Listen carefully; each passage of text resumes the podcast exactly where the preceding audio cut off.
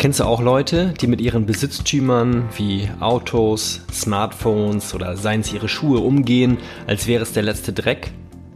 Und fällt dir auch auf, dass dieses Verhalten bei fremdem Eigentum, der Arbeitsplatz in der Firma, die Teeküche oder öffentliche Toilette, noch viel schlimmer ist? Mein Name ist Sven André Köpke und ich heiße dich herzlich willkommen zu meinem Podcast Mach es einfach.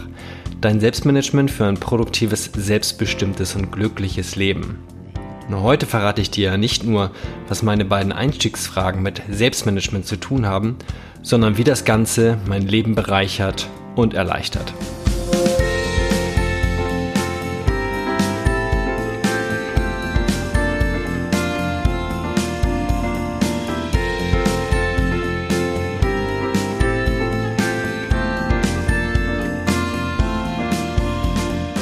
Heute steht Folge 42 an. Zehn Wochen noch dann ist das erste Podcast-Jahr rum und für mich verging es irgendwie zurück, rückblickend wie im Fluge.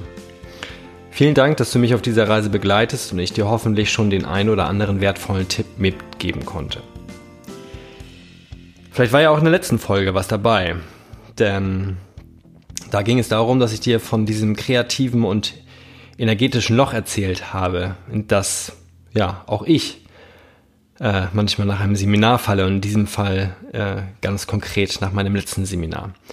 Wenn du ähnliche Erfahrungen kennst, dann hör gern nochmal in Folge 41 rein mit dem Titel Wenn du in ein Loch fällst. Den Link gibt's auch in den Shownotes. Und heute, heute musst du nicht bis zum Ende durchhalten, um etwas Merkwürdiges von mir zu erfahren.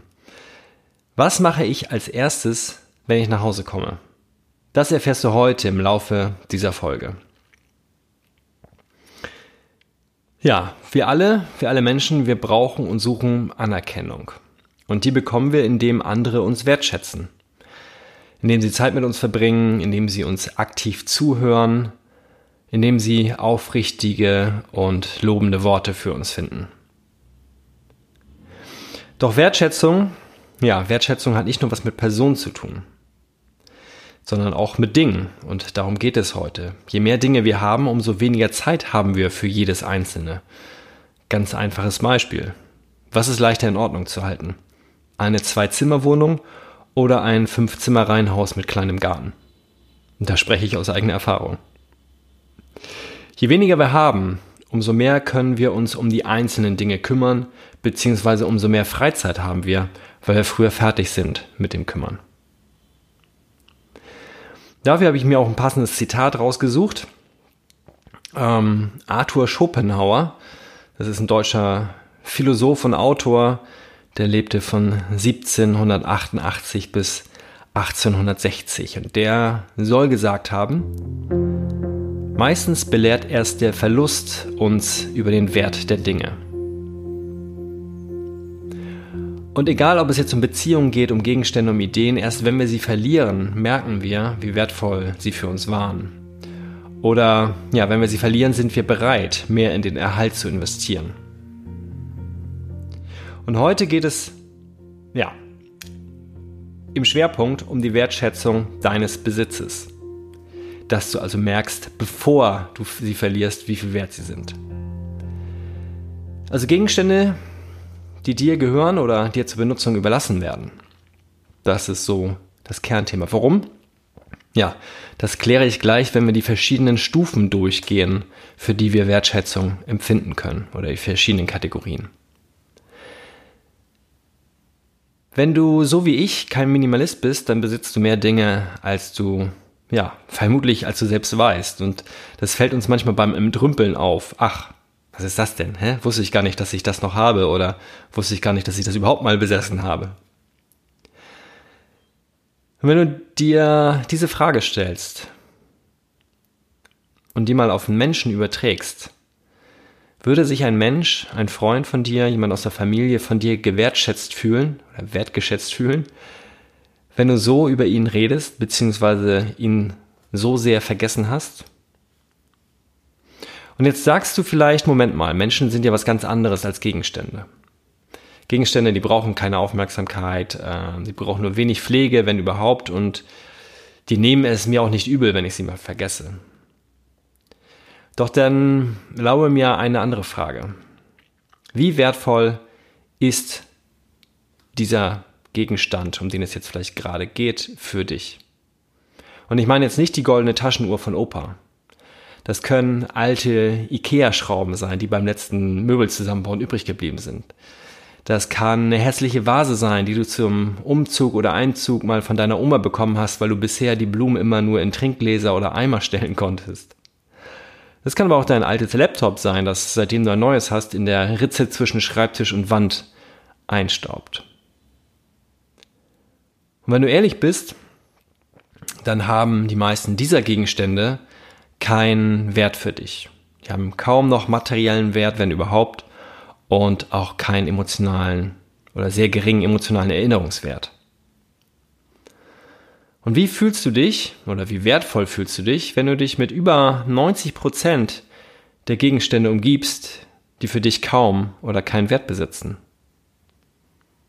Wohl nicht sehr wertvoll, oder? Das heißt für mich, die Menge des Besitzes macht uns nicht reich oder wertvoll, sondern der Wert unseres Besitzes macht es. Und damit meine ich nicht den finanziellen Wert, sondern wie du vielleicht schon selbst drauf gekommen bist, eher den Wert, ähm, den du einem Gegenstand zugestehst. Und warum sage ich das so? Weil wir uns auf der einen Seite ja die Dinge wertvoller machen können, als sie sind, und auf der anderen Seite von Dingen trennen sollten, die uns nicht wertvoll erscheinen. Wie können wir den Wert von etwas insgesamt steigern? Stufe 1 ist, du trennst dich erstmal von allem Wertlosen. Und da entscheide dich am besten für eine Kategorie, das hatte ich vorhin schon kurz erwähnt, die dir leicht fällt.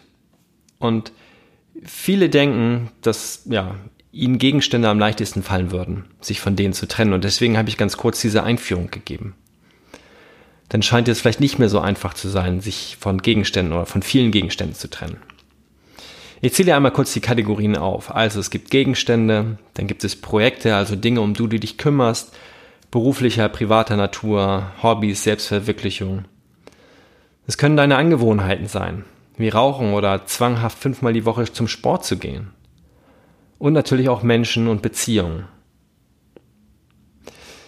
Das sind alles Dinge, die deine Aufmerksamkeit wollen und damit deine Kapazität unter sich aufteilen.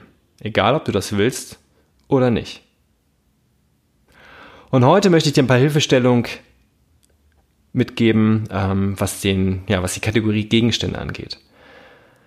Und zwar aus dem Grund, weil ich das selbst auch immer für mich mal angehe. Das sogenannte Ausmisten.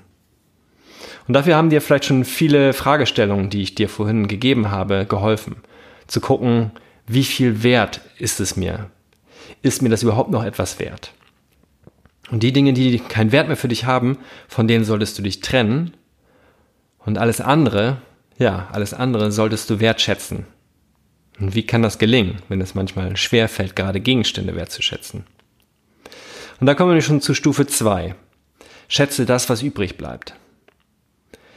Und das, was ich dir jetzt erzähle, klingt vielleicht für die eine oder für den anderen etwas komisch, doch am Ende ähm, ja, wird dir das hoffentlich klar, warum wir das so machen.